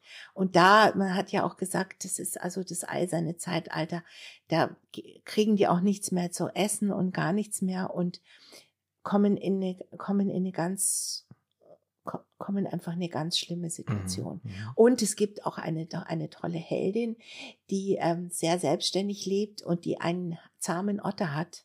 Ava, die Frau des Wassers. Und man sagt, in Mondnächten würde sie äh, als Menschenfrau den Fluss betreten und am anderen Ufer wäre sie ein Otterweibchen. Aber das stimmt natürlich nicht. Mhm, Das haben mhm. sich die Leute ausgedacht. Und diese Kinder, die haben mir so Spaß gemacht, die zu beschreiben. Ähm, das ist eigentlich Es ist schon lange her, dass ich das geschrieben habe, aber es ist immer noch mein Lieblingsbuch. Mhm, verstehe ich, ja. Fischotter, da du sie gerade erwähnst, ich mag die sehr, sehr gern. Ja. Ich habe mal äh, eine Zeit lang im Harz äh, an Fischottern auch biologisch gearbeitet. Ach, also insofern. Die sind ja super Die sind- zierlich ja, und ja. auch so goldig, wenn sie dann schwimmen und haben ihre Kinder Mhm. hier auf dem Bauch. Schön, also ja. und die nimmt diese Frau aber nimmt sich dann eben dieser nimmt sich dieser Kinder an und äh, wächst dann zum Schluss noch sehr über sie hinaus, weil eine andere Frau, mit der sie in Konkurrenz ist, die beiden helfen dann zusammen. Also es ist wirklich ein schöner Roman und Mhm. ähm, ich habe ihn sehr geliebt und war auf den Bamberg, was ich auch sehr liebe. Mhm, verstehe. Aber es ist doch schön, auch mal wieder darüber zu sprechen, oder? Ja, ja. Denke ich doch. Ähm, du hast auch etwas über den Jakobsweg geschrieben und Ja. gar nicht so wenig. Bist War- du den mal gegangen? Tja, ich war witzigerweise das erste Mal auf dem Jakobsweg 1973, aber durch Zufall. Ich bin mit meinem Freund damals mit dem alten Bus vom Tran Transit, den wir vom Blindenbund für wenig Geld gekauft hatten, sind wir durch Spanien gefahren und sind oben entlang gefahren an der Nordküste. Und auf einmal sind wir, waren so komische Leute, die immer niedergekniet haben und sich auf den Boden geworfen haben. Wir wussten gar nicht, was die machen. Mhm. Und wir hatten brav bisschen Spanisch gelernt in der Uni und kamen mit denen ins Gespräch. Damals waren nur Spanier und mit dem Jakobsweg. Und dann Mhm. haben wir gesagt, da gehen wir auch ein Stück mit. Aber wir waren völlig unvorbereitet. Es war heiß. Es war August. Wir hatten die völlig falschen Schuhe. Mein Freund war ein durchtrainierter Ex-Zehnkämpfer. Ich nicht. Ich Mhm. war noch nie besonders sportlich. Nach einem Tag hatten wir uns so in, dem, in der Wolle. Ich habe geweint, ich hatte Blasen, ich wollte heim nach, zu meiner Mutter. Wir haben dann den Jakobsweg abgebrochen und haben wieder unseren normalen Urlaub gemacht. Aber ich habe ihn nie vergessen. Mhm. Und als dann das losging mit dem Jakobsweg, ich bin ja sozusagen die Mutter aller Jakobswege. Mein Roman war der erste Jakobsweg-Roman. Das war noch lange vor Habe Kerkeling. Ja, Und okay. ich bin dann noch mal ein Stück mit einem Freund gegangen, aber nur das letzte Stück von Leon Mhm. bis Santiago. Mhm. Das ist Und- übrigens auch das Schönste, weil das ähm, durch, dich nur durch Keltenland führt. Ah, okay. Also ich habe ganz wenig Ahnung tatsächlich davon. Es ist auch mir so fern wie der Mond für ungefähr. Aber es hat mich interessiert, dass du das darüber, A, darüber geschrieben hast Ja. und äh, welche Ver- Verbindung du dazu hast. Das hat Ja. mich halt interessiert. Die nächste Frage, die ich stelle, die stelle ich eigentlich nie. Aber bei dir fiel mir das auf, weil du so verschiedene Sch- Genres schreibst. Und ähm, da interessiert mich das tatsächlich. Wie machst du das eigentlich? Also ich kann mir das nicht so gut vorstellen. Äh, Krimis, äh, historische Romane, äh, zeitgenössische, mehr oder weniger zeitgenössische Romane. Äh, ja, wie, wie machst du das? Hast du Zettelkästen oder? Nee, oder? ich, ich schreibe immer nur einen auf einmal. Aber ich denke schon die nächsten vor. Also ich, ich, ich, ich recherchiere für den nächsten schon richtig aktiv und den übernächsten denke ich irgendwie schon an. Und übrigens Krimis und historische Romane passen wunderbar zusammen. ja. Weil bei Krimis musst du ja auf dem musst du auf den Punkt schreiben und auf den Schluss hinschreiben. Und damit die historischen Romane nicht auch so tröge werden, dass du denkst, oh, es ist langweilig, ist es auch gut, wenn du da gute Cliffhanger hast und wenn du da auch auf einen Schluss hinschreibst. Mhm. Und wenn du da einfach gut, gut schneidest und das lernst du beim Krimi. Mhm. Und dann ist es so, so ein historischer Roman, das ist schon so ein richtiger Langstreckenlauf. Mhm. Also die sind ja dann 450, Ja. 550, 650 war, glaube ich, mein, mein dickster. 680. Oha. Manche schreiben ja auch 1000 Seiten. Mhm. Muss nicht sein. Nee, das ist. Aber äh, dann bist du schon ein bisschen auch am Ende. Mhm. Und dann zwischendrin so ein Krimi, wo du nur 250 Seiten oder 300 schreibst. Das ist wie so ein Sprint. Mhm, Das kann einfach dir sehr viel, sehr viel Kraft geben und auch, dass du denkst, wow, jetzt ist das Ende ja doch in Sicht. Verstehe ich, ja. Ja, weil äh, das ist schon spannend, äh, wie man, wie, wie die Menschen vorgehen, ja. Also, aber und das liest es, sich ja auch ganz anders bei mir. Also Ja. manche denken dann, das sind verschiedene Menschen, Mhm. weil du musst den Ton finden bei jedem Roman. Mhm. Jeder Roman hat seinen Ton. Und den musst du erst wie ein Bildhauer, der aus dem, der aus dem Marmor die Figur heraus, der sagt in der, also habe ich mal äh, bei Michelangelo, über Michelangelo gelesen, dass der hat dann geschrieben, oder vielmehr sein Romancier, der über ihn geschrieben Mhm. hat, hat gesagt, in jedem Block steckt die Figur schon drin. Ja. Und du musst sie sozusagen befreien. Genau, den Rest nur wegmeistern. Den Rest weg mal. Und ich finde, beim Roman ist es vergleichbar. Jeder Roman braucht seinen Ton. Mhm. Und bis du den Ton nicht gefunden hast, läuft's nicht. Mhm, verstehe. Ähm, ein, ein guter Satz, denke ich mal. Wie, ich weiß nicht, wie, wie du das hinkriegst. Du sagst gerade, du schreibst jetzt gerade einen Roman, was auch immer, und hast aber schon den nächsten im Kopf, machst Recherche und so. Ähm, mir ist es passiert, ich habe ein Buch geschrieben über, äh, da geht es um, um China und um Japan und um Konflikte, die sich dort entwickeln und so weiter und so fort. Und mitten, dann gab es eine, einen Überfall und ich habe da mittendrin, habe ich mal eben die Chinesen mit den Japanern verwechselt und umgekehrt. Also mit anderen Worten, ich habe da mittendrin versehentlich weiter äh, die verdreht und habe aber weitergeschrieben, so, Mhm. so einen halben Tag, bis mir auffiel, hey, das geht ja gar nicht. Mhm. Äh, Wie passiert dir sowas auch? Oder, oder? Nee, das passiert mir eigentlich nicht. Nee. Nee.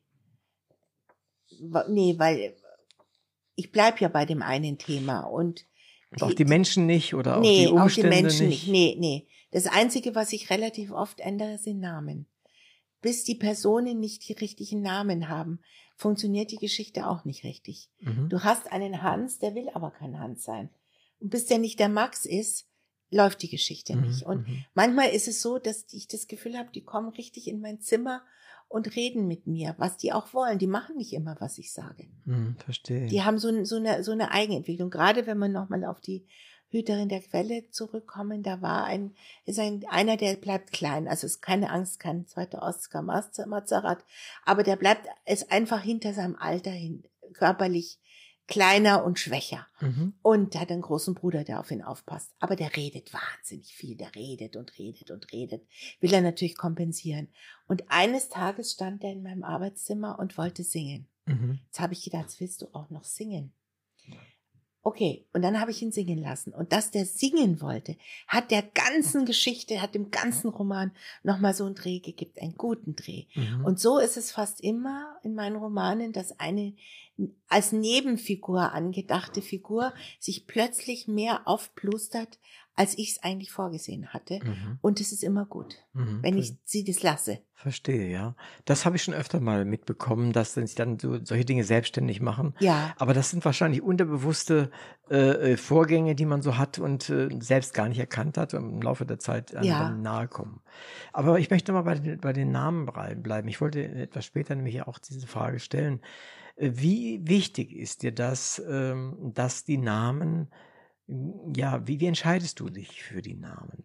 Äh, Hast du da den Leser im Blick? Hast du dich im Blick? Äh, Wie, wie Naja, also erstens dürfen sie nicht zu kompliziert sein, sonst steigen die Leser aus. Was natürlich schwierig war bei meinen Romanen übers alte Ägypten. Die konnte ich ja jetzt nicht Gerda und Franz und Richard und so sich weiter nicht nennen. gut. Und gerade in dem zweiten ISIS, da waren wahnsinnig komplizierte Namen, aber die haben halt wirklich gelebt und Pharao und seine Entourage und die musste ich dann einfach so nennen, wie sie heißen. Da, da habe ich gedacht, da müsst ihr jetzt durch. Da macht man Lesezeichen, wo man es draufschaut, dann kann man immer gucken. Mhm. Und sonst schaue ich natürlich schon, ich würde jetzt äh, in einem Roman, der um 1900 spielt, würde ich natürlich jetzt irgendwie keinen Kevin nehmen. Mhm. Das ist ja klar. Du musst Nicht- schon schauen, du musst schon wirklich, ja. ja, muss schon schauen, wie hießen die Leute um die Zeit, aber man hat natürlich zu manchen Namen eine wahnsinnige Affinität. Ich zum Beispiel zu dem Namen Leo, den liebe ich einfach, so heißt auch mein Kater.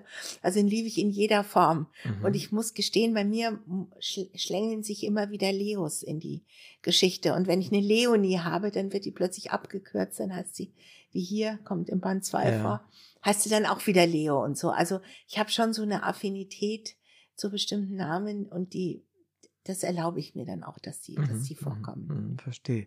Und äh, ich meine, du hast ja auch in deinem neuen Roman einige äh, interessante Namen, Abkürzungen, relativ viele Abkürzungen, denke ich mal. Ja, Äh, da hast du auch ein Faible für, oder? ja, Also ich weiß nicht, ob Roxy heißt, wenn ich mich recht ja. erinnere. Ja, eigentlich heißt sie Rosemarie. Genau. Aber das Rosemarie, aber das ist doch ist, keine ist, doch- ist Rosemarie. gruselig, ne? Ja, die will einfach eine Roxy sein. Ah ja, okay.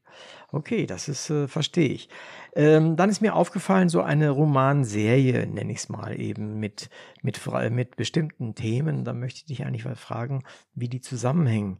Die Frauen der Rosenwiller, mhm. Holunderschwestern, die Oleanderfrau, Glückskinder mhm. und so weiter und so fort. Was haben die eigentlich gemeinsam? Also außer diesem Frauenanteil sozusagen.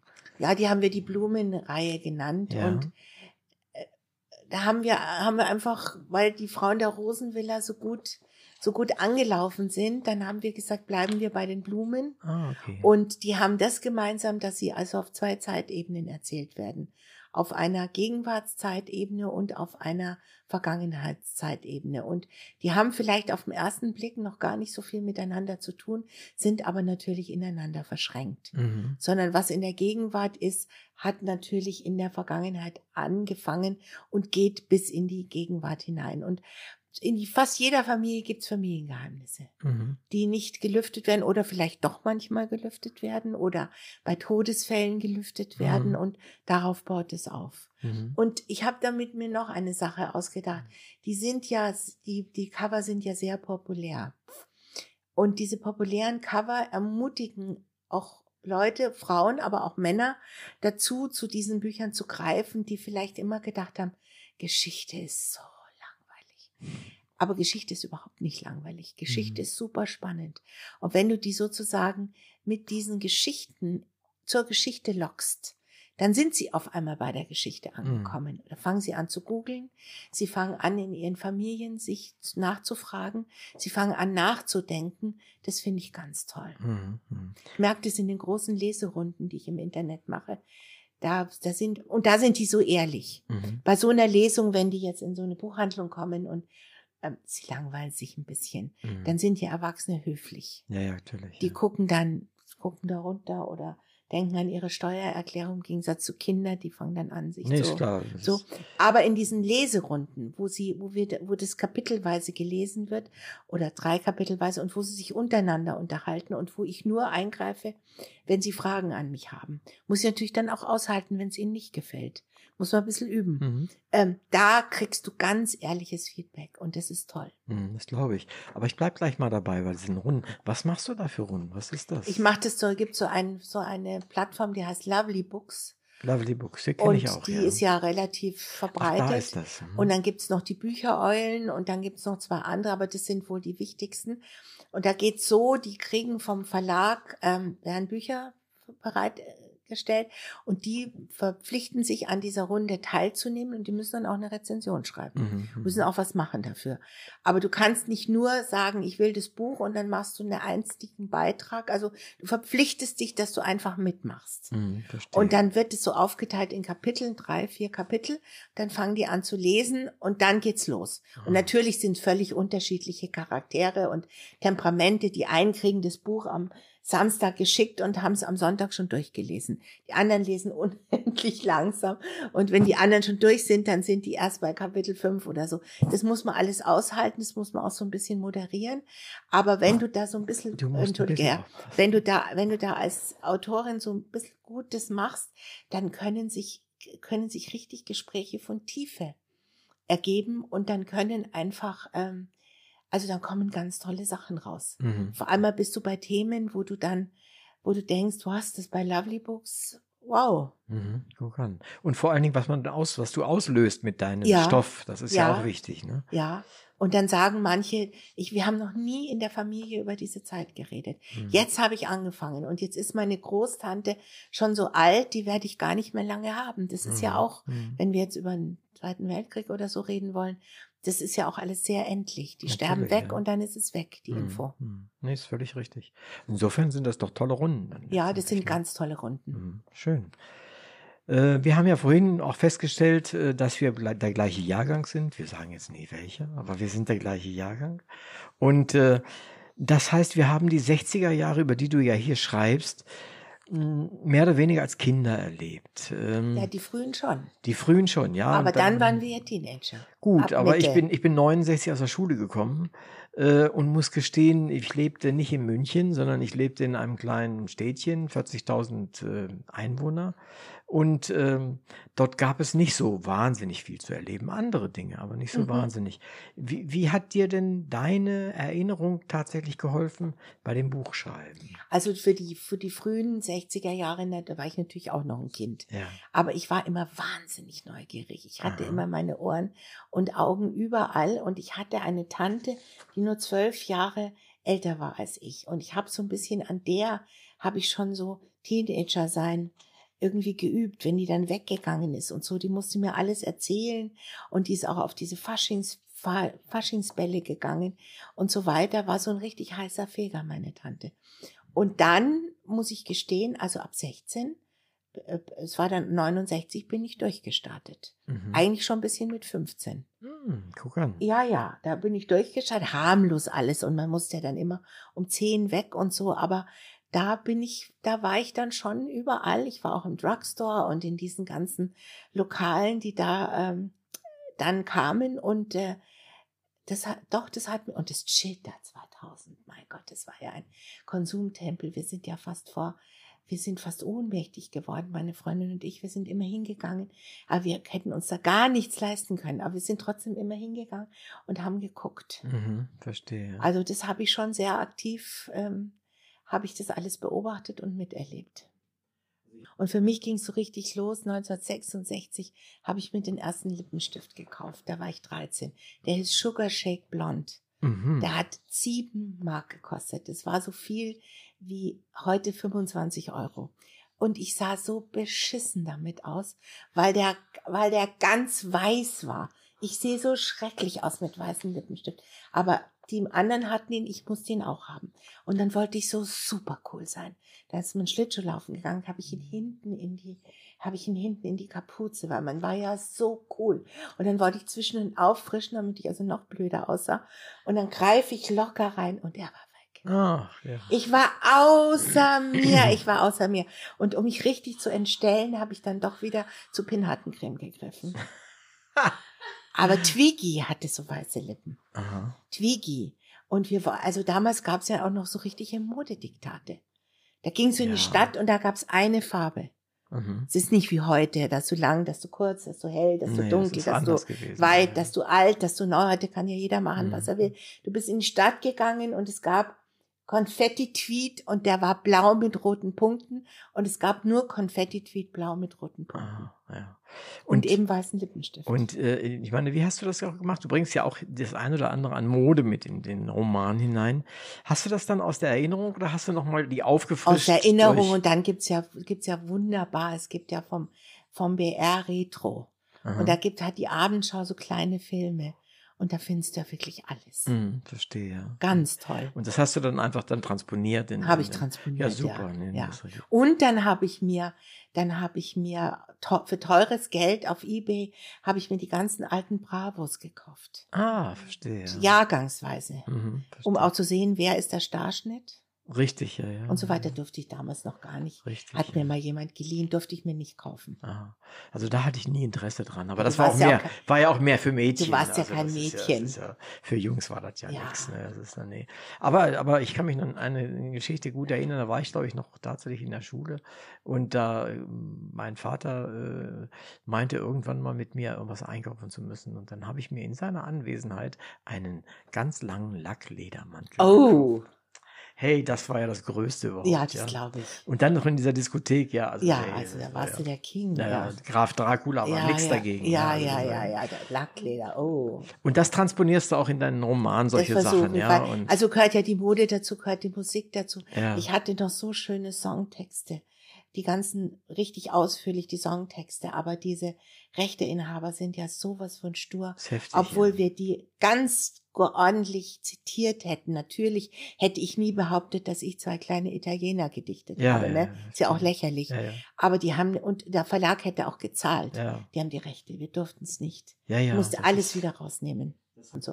Nee, das musste ich alles leider wieder rausnehmen, weil Mhm. natürlich, wenn zu einem Jahrzehnt was dazugehört, ist es die Musik ja, ja, zu klar, den 60er klar, Jahren. klar. Ja, ja, ja. Aber das muss man sich jetzt, ist es halt nur angerissen, jetzt muss man es halt im Kopf selber Hm, machen. Verstehe. Aber das ist auch etwas, was du in deinem Roman gemacht hast. Wir haben ja auch ein Stückchen davon gehört, äh, was du geschrieben hast, nämlich solche äh, Leute äh, zu nennen, zu benennen, äh, die mitspielen zu lassen, Ja. sozusagen, wie, wie äh, äh, Pierre Brice zum Ja. Beispiel natürlich und Peter Kraus und Ja. Conny Frobös Ja, und sie so muss weiter. ja die Promis dieser Zeit ist, interviewen, wenn sie, wenn sie in die Reihe, also Klatsch, man kann es ja Klatschreporter, aber man kann auch sagen, sie ist Ja, Gesellschaftskolumnistin. ja, natürlich. Hört sich dann schon ganz anders Genau, aus. Und genau. ich meine, der Baron Bartoy, der ihr ja das beibringt, das ist ja schon ein sehr gebildeter und ich wünschte, manche von den heutigen hätten mehr von ihm. Mhm.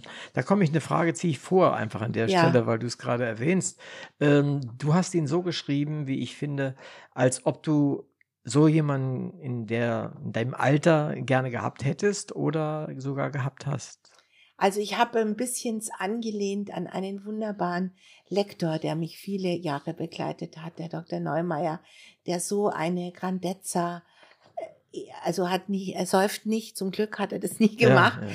aber ähm, eine solche Grandezza an den, an den Tag gelegt hat, die man auch bei Lektoren nicht alle Tage Mhm, findet. verstehe. Und der hat mich inspiriert, aber er war kein Ungar und er war eben auch kein Alkoholiker. Aber ich finde, ähm, ältere Männer mit Grandezza sind was Schönes. Mhm. Durchaus, ja. Hast du eine, äh, ein Schmunzeln aus dem Publikum? Äh, ich, ich transponiere das mal ins Mikro. Schmunzeln im Publikum. Und äh, ich stelle mir das schwierig vor. Es gibt ja, wie, hast du das gemacht? Also ich habe die Menschen ja genauso erlebt wie du, aber ich habe sie nicht alle in Erinnerung, logischerweise. Aber wie hast du das gemacht?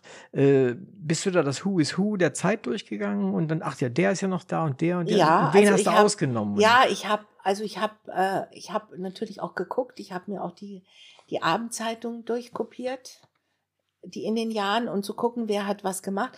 Und dann hatte ich eigentlich zwei gute, ähm, wie soll ich sagen, zwei wissenschaftliche Mitarbeiterinnen. Das eine ist eine bezaubernde 24-jährige Geigerin, die Nora, die mir bei der ähm, die für mich auch in die Stabe geht und kopiert.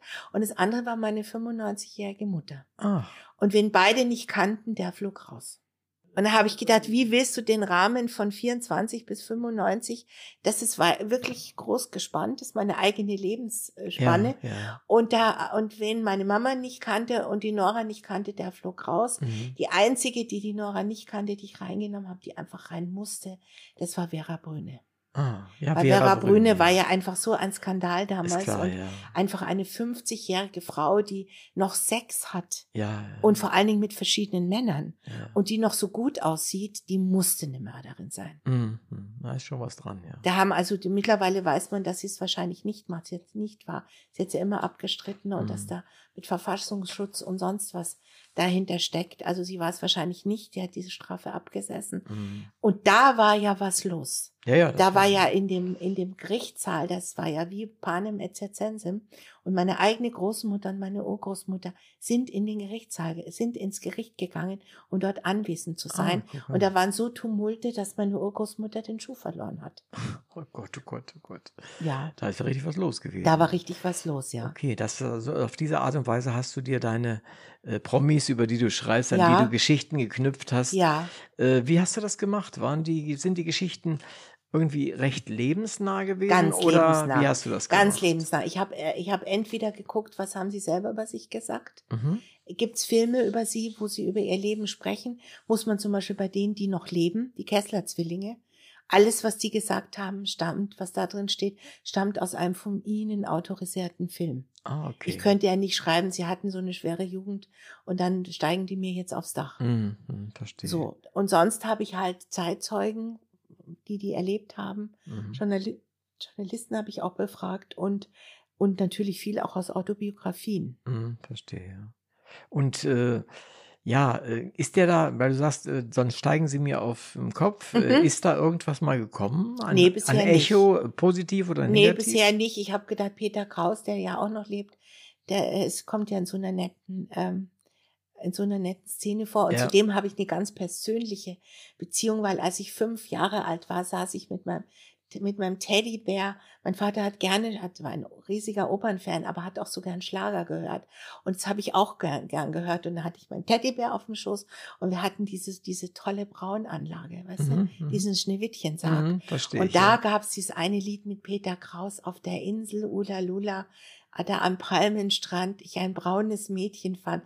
Das hat mir so gut gefallen mit meinen fünf Jahren. Ich habe dann mitgesungen, sehr falsch. Ich singe ganz schrecklich. Ich kann dann nur machen, wenn Leute gehen sollen, dann kann ich singen.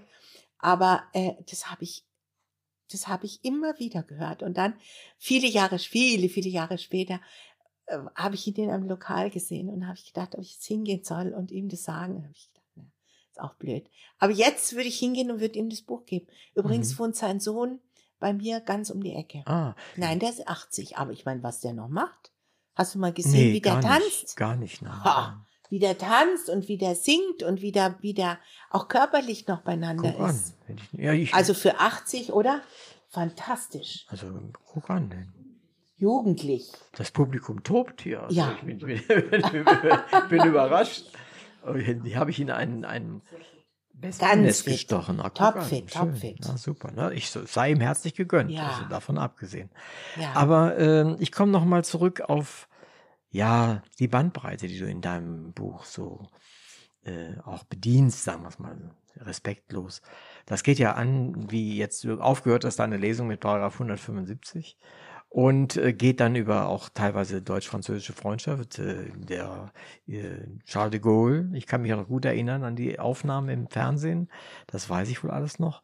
Und bis geht hin bis zu den Schwabinger Krawallen, Ja. die natürlich mir aus Wolfenbüttel nicht so nahe ja, gegangen aber sind. da war, aber viele sagen, der hat eigentlich die Studentenrevolte begonnen. ja, ich, das, ist, das, Ja. das habe ich hinterher dann auch gelernt. Aber Ja. gab es irgendeinen Bereich sozusagen, der dich wohl interessiert hätte, aber bei dem du gesagt hast, nee, das nicht auch noch?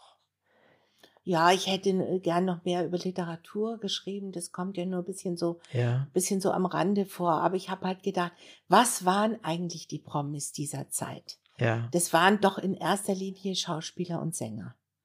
Also es gab ja noch keine Influencer. Mhm. Die waren die Influencer. Ja, ja, natürlich. Ja. Und es war schon auch noch so eine, so eine Verehrung. Mhm. Die, für die hat man geschwärmt. Das waren Stars. Ja. Es ist ja heute nicht, nicht mehr unbedingt, dass man so schwärmt, aber also und ja, und dann habe ich bisschen Politik. Ich meine, es ist ja trotzdem wahnsinnig viel passiert. Ja, ja. Es ist ja, es war ja irgendwie die, die erst die Adenauer Zeit und dann Erhard und dann geht's ja bis Willy Brandt. Ist ja politisch auch einfach wahnsinnig viel Mhm, passiert. mhm. Und dieser Bader Andi, der bei den Schwabinger Krawallen, wo er übrigens nachweislich dabei war, mhm. vielleicht nicht mit meinen am Tisch, die sind ja Mhm. fiktiv, aber der hat ja dann doch auch noch ordentlich Geschichte geschrieben. später. Durchaus, ja, durchaus. Ja, Und nicht das Beste. nee, Gerade eben, weil du sagst, äh, vorhin auch sagtest, es ist ja eine Gesellschaftsreporterin. ja, Ähm, es hat sich ja vieles geändert. Ne? Also ich meine, heute haben wir die Paparazzi zum Beispiel. Da geht es ja nicht mehr um Reporten, sondern Nee. es geht ja eigentlich um Aufdecken von Skandalen. ja. Was hätte deine Malu dazu gesagt? Das hätte sie nie gewollt. Das hätte, das hätte ihrem, ihrem Berufsethos widersprochen und das hätte sie nicht gewollt. Sie hat eben gelernt, dass man, dass man das ordentlich macht und sagen wir mal so, jetzt als Vorbild habe ich mich so ein bisschen an Marie Gräfin Waldburg gehalten, die ja auch Gesellschaftsreporterin war, viele Jahre. Und die hat ein sehr schönes Buch geschrieben, das heißt meistens diskret. Mhm. Und die ist schon von der Art her ganz anders als ein Greta.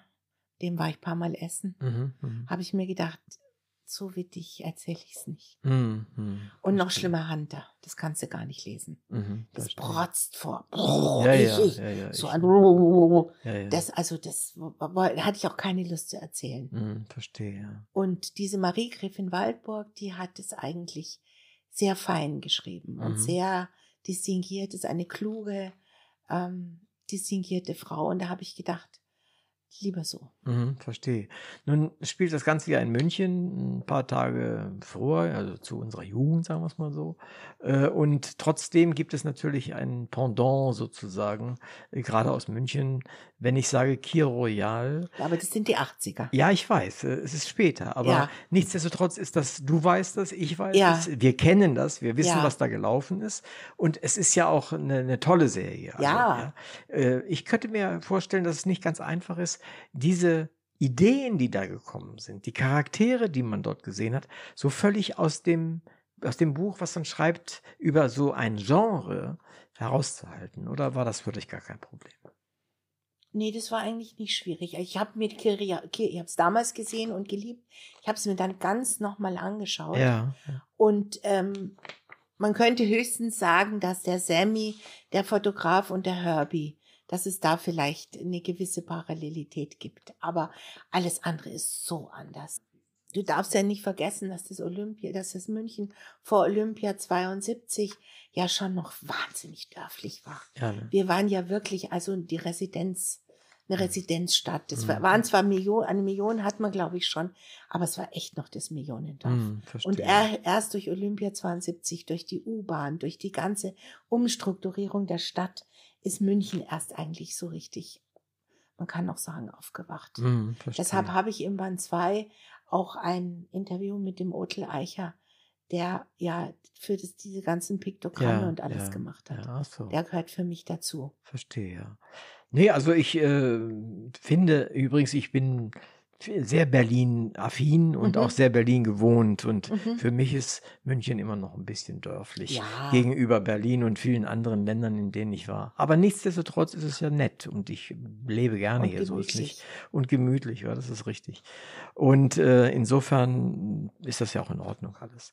Ich habe noch äh, die Frage, wie geht es dir, wenn du ein Buch quasi fertig hast? Es ist ja ganz fertig, ist ja nie, ne? ist schon, schon klar. Aber jetzt bist du fertig. So, eigentlich hast du deinen letzten Satz geschrieben, bevor die Lektoren dir wieder auf die Pelle rücken. Wie geht's dir dann? Als erstes, als erstes räume ich total das Zimmer auf. Konnte ich in dem Fall nicht, weil ich ja noch ein Band 2 schreiben musste. Mhm, mhm. Ich mache den Schreibtisch sauber. Ich tue alles weg vom Schreibtisch. Ich lasse den neu ein. Ich mache sozusagen, ich vertreibe sozusagen die Geister von dem einen und lass die, mach das Fenster auf und lass die neuen rein. Mhm, mhm. Das ist immer so ein Ritual, was ich mache. Verstehe. Tue alles weg. Ist ja dann alles mit Papieren bedeckt und ich Ja, weiß nicht was. ja. Räume richtig, räume den und dann räume ich mich auf. Ja, und dann mache ich hier immer eine Pause. Mhm, verstehe. Aber in dem Fall, ich bin, ich habe ja, ich habe ja für, habe ja eine, also erst sollte ich eine Trilogie schreiben, dann wurde es eine Quadrologie. Zum Schluss ist mit dem Weihnachtsbuch noch eine Quintologie draus geworden, die Schwestern vom Kudamm. Aber das war eigentlich mein einziges mehrbändiges Werk, bis auf das hier. Ja, verstehe. Da habe ich jetzt eine Trilogie, jetzt schreibe ich auch noch mal eine. Mhm. Also die hängen einem dann schon lange dran. Das glaube ich, ja, ja. Die, sonst kannst du nach einem Buch loslassen. Es hat Mhm. schon was. Mhm. Ich denke auch. Ich hab, mir geht das dann immer auch, selbst bei kleinen Formen geht es mir, ja, soweit ist es fertig. Und überarbeiten mache ich dann später nochmal. Aber erstmal ist das letzte Wort geschrieben. Und Ja. das, dieses Gefühl, finde ich, ist auch schön. Man hat was Das fertig. Gefühl ist schön. Aber das kann ich zum Beispiel nicht mit dem Überarbeiten. Ich kann, muss es dann gleich überarbeiten. Ich Ah. kann erst weiterschreiben, wenn es fertig ist. Ah ja, okay. Ja, das liegt bei, bei mir ist es dann so, das ist von bestimmten äh, ja längeren Geschichten, Erzählungen gibt es dann mittlerweile zehn Versionen. Ne? Ja. Äh, das ist halt so. Ja. Aber, aber das muss man. Ja, ich mache manche Anfänge auch 50 Mal. So ist es nicht. Mhm. Aber ich kann erst weiter, wenn das sozusagen für mich innerlich abgehakt ist. Mhm, verstehe. Vorher kann ich nicht weiter. Naja, so hat jeder seine Art Mhm. zu arbeiten. Die Malu umgebenden Figuren, zum Beispiel Roxy oder den Großonkel Julius und der Fotograf Sammy und Freddy und dann gibt's ja noch eine Adrienne und sind, sind ja recht gut geschildert. Deine Charaktere sind ja lebendig. Welche fiel dir denn von denen am schwersten glaubwürdig darzustellen? Oder ist das mittlerweile alles Routine? Auch die fiel, da fiel mir eigentlich, da fiel mir eigentlich keiner, keiner schwer. Also, Und weil ich und die, weil ich die alle so mochte. Ja, Die mochte ich alle gerne. Vielleicht noch am schwierigsten der Vater.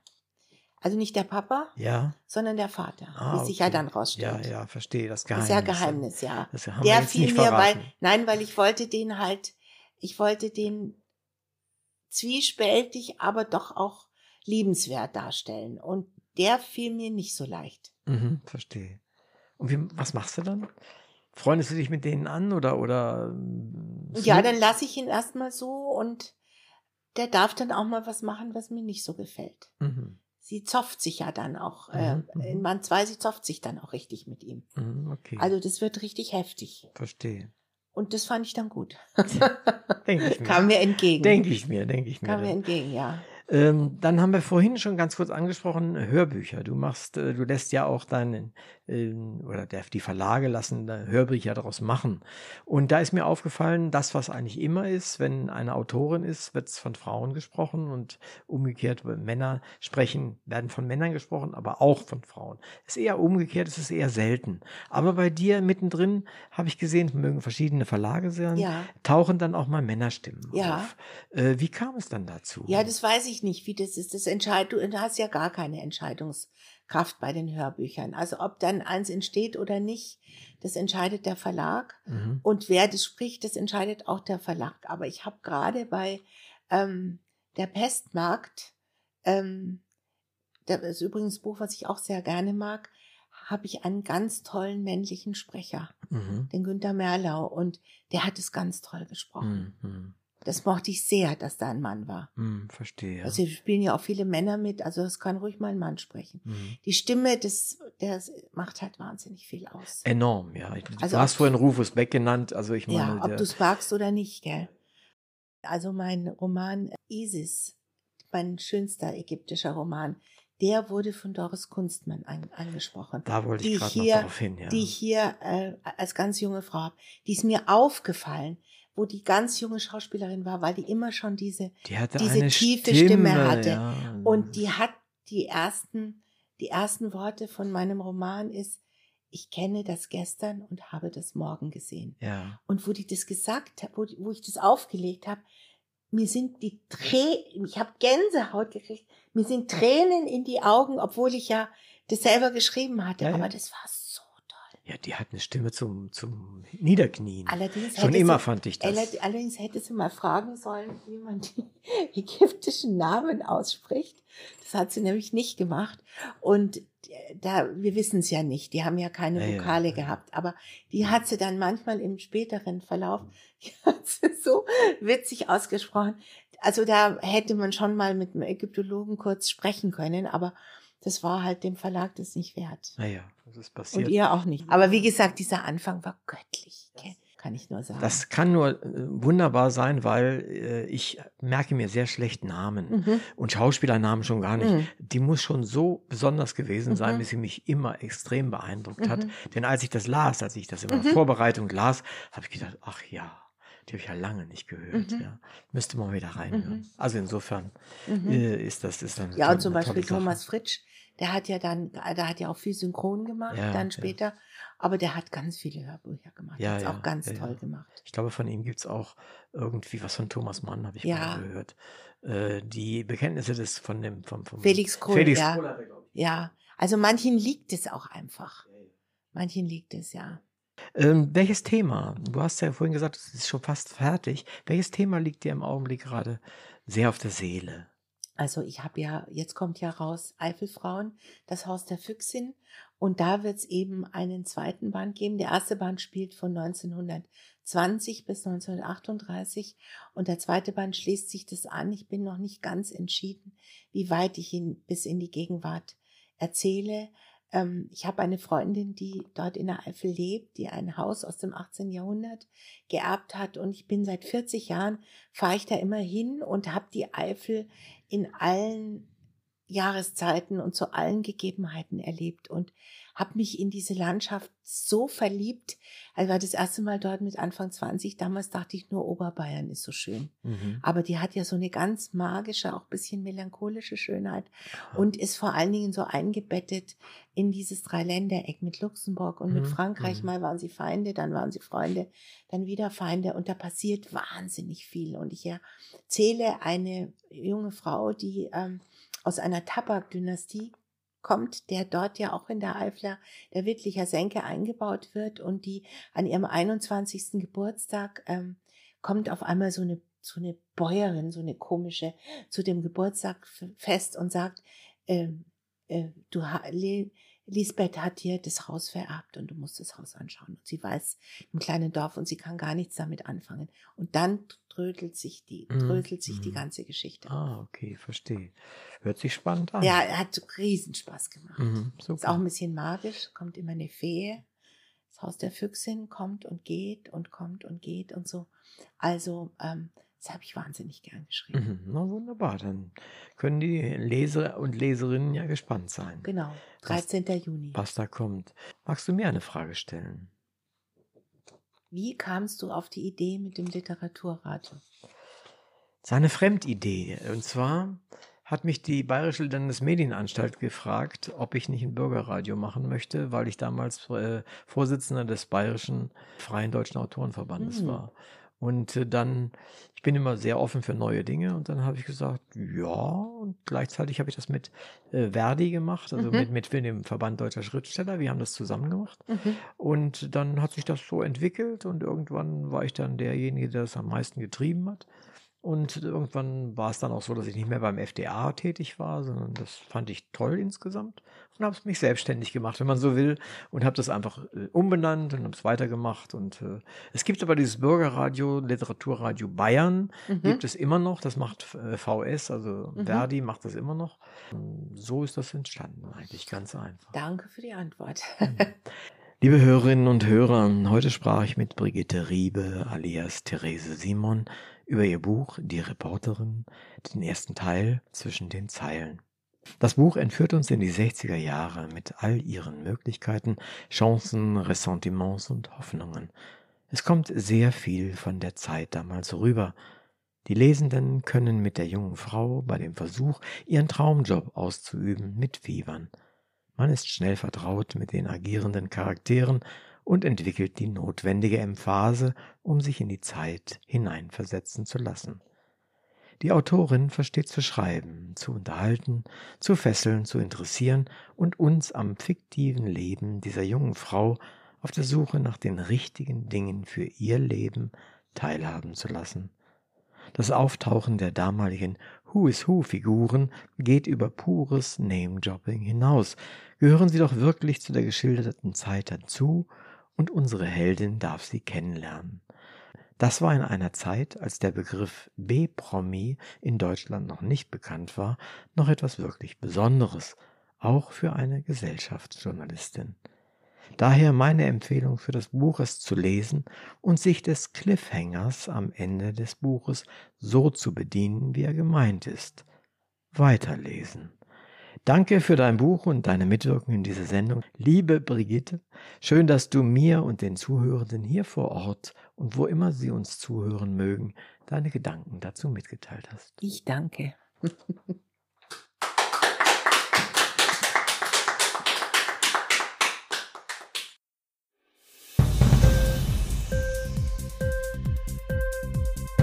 Hat dir die Sendung gefallen? Literatur pur, ja, das sind wir.